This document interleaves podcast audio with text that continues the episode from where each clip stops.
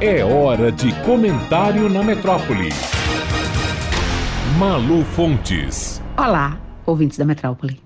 Menos de um mês após virem a público as imagens, os documentos e as provas detalhando o quanto os seus últimos meses no poder foram consumidos por reuniões e discussões estratégicas para viabilizar um golpe que evitasse a posse do presidente Lula, Jair Bolsonaro voltou às ruas neste domingo na Avenida Paulista, em São Paulo, para um ato que pode ser adjetivado do que quer que seja, menos de fracasso.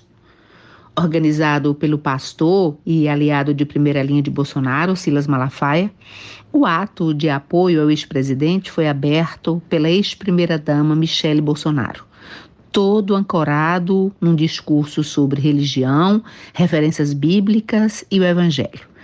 Michele chorou e foi ovacionada a locução do evento, numa mistura de tons ufanistas, patrióticos, religiosos e ao modo também de festa do peão e rodeios, era intercalada por música eletrônica e anunciou 100 deputados federais que estariam presentes, além de senadores, ex-ministros e quatro governadores. Tarcísio de Freitas, de São Paulo, tido como candidato herdeiro de Bolsonaro, dada sua inelegibilidade, Romeu Zema, de Minas Gerais, Jorginho Melo, de Santa Catarina e Ronaldo Caiado, de Goiás.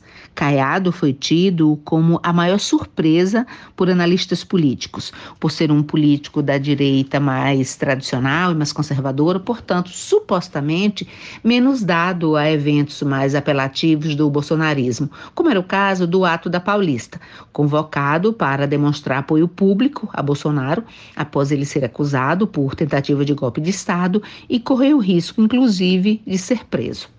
Se o ato da Paulista teve utilidades para o bolsonarismo, estas foram as principais. A primeira, no ano eleitoral, o bolsonarismo mostrou que está vivo, vivíssimo o secretário de Segurança Pública de São Paulo, Guilherme Derrit, mesmo ressaltando que a Polícia Paulista não contou os participantes, postou no Twitter, o X, que 750 mil pessoas estavam na Paulista.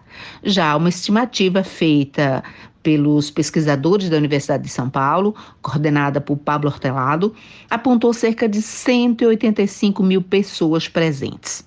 É muita gente, muito mais do que conseguem admitir os críticos e os opositores nas redes sociais. E isso continua sendo motivo de uma batalha de números. O brasileiro desinteressado na polarização, que gosta de manipular dados e números, que lute para interpretar a multidão nas ruas. Outra oportunidade criada pelos organizadores do ato, digamos que foi o segundo fato importante, foi possibilitar a Bolsonaro fazer às instituições, e leia-se aqui ao Supremo Tribunal Federal, um apelo citando indiretamente a ditadura militar, ao dizer que no passado houve quem fizesse barbaridades no Brasil e mesmo assim foi anistiado. Então, o certo agora é que se passe uma borracha também no passado recente. Portanto, que sejam anistiados os acusados pelos atos de 8 de janeiro de 2023. E, por extensão, ele também, claro.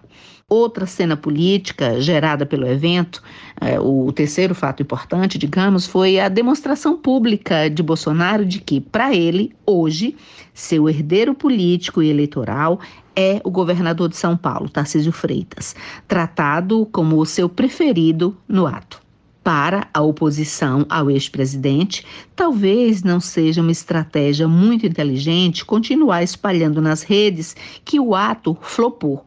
A vida no chão da rua, fora do Twitter, das redes sociais, é bem diferente. Malu Fontes, jornalista, para a Rádio Metrópole.